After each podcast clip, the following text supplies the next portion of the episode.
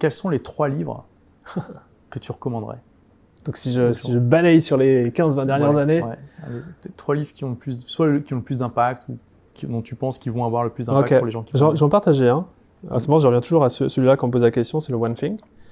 Que tu as forcément. euh, The One Thing. The One Thing. Ok, donc Thing. la chose, La chose, ouais. ouais. la, la chose unique, Qui, a, ouais. qui, a, qui m'a énormément aidé et qui, euh, qui, je crois, à la a fois. été traduit en français ou pas? Ouais. Parce que euh, a tendance à penser qu'il faut toujours plus, et notamment dans l'entrepreneuriat, de faire plein de choses pour pouvoir développer son activité. Et moi, je me suis rendu compte qu'au contraire, c'est en éliminant le plus de choses possible, Mhm. en étant sur son X, avec une proposition de valeur très simple, très claire, que euh, c'est là où en fait on développe le plus. Donc euh, moi, c'est, tu vois, c'est un, enseignement que je partage énormément dans les membres, avec les membres de nos programmes. C'est t'as pas besoin de créer euh, 50 000 offres. On va parler de blogueur pro, t'en crées une et tu développes le truc pendant 10 ans, tu vois. Mhm.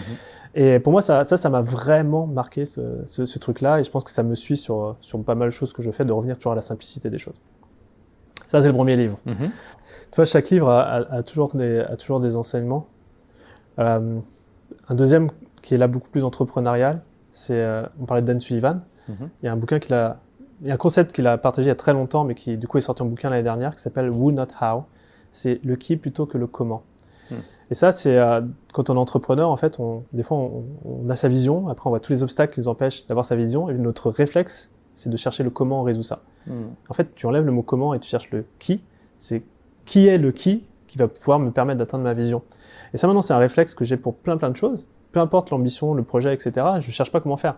Je cherche qui l'a déjà fait et qui va pouvoir le faire pour, euh, pour moi. Quoi. Et euh, pour moi, ça, c'est, euh, c'est je pense que c'est un changement clé parce que on a été éduqué à faire, toi, dans l'éducation, tout tout seul.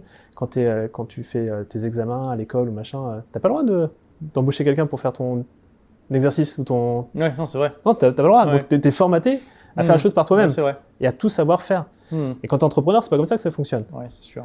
Donc, moi, ça m'a vraiment reformaté sur, sur mon approche. euh, Ça t'a appris à, à avoir cette vision de chef d'orchestre plutôt que d'homme orchestre. Ouais. et libéré, euh, décomplexé sur, euh, Hmm. sur ce genre de choses. Ça, ça serait le deuxième livre. Et un troisième, Pour la route. pour la route. Euh... J'essaye vraiment de.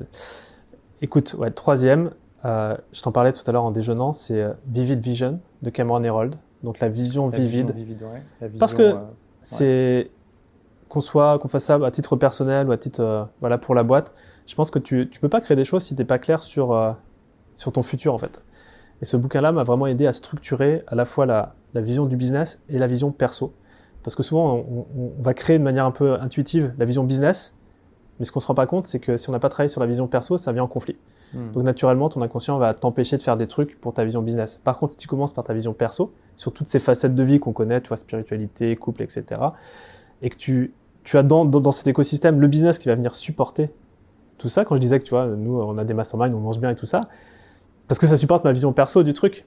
Et euh, je sais que quand j'ai lu ce bouquin-là il y a deux ans et demi, trois ans, ça m'a vraiment, tu vois, aidé à, structurer la vision du business. Et je sais que tous les trois ans, je vais repasser par le bouquin, par le framework et, et, réinitialiser ces visions-là, parce que ces visions, elles, se, sont, elles sont pas, elles sont pas ancrées dans le marbre tout le temps, elles évoluent. hein. On, les Hmm. fait, on les fait évoluer. Et Donc ça a voilà l'air pour le troisième. euh, compatible avec euh, et, et complémentaire à l'ikigai.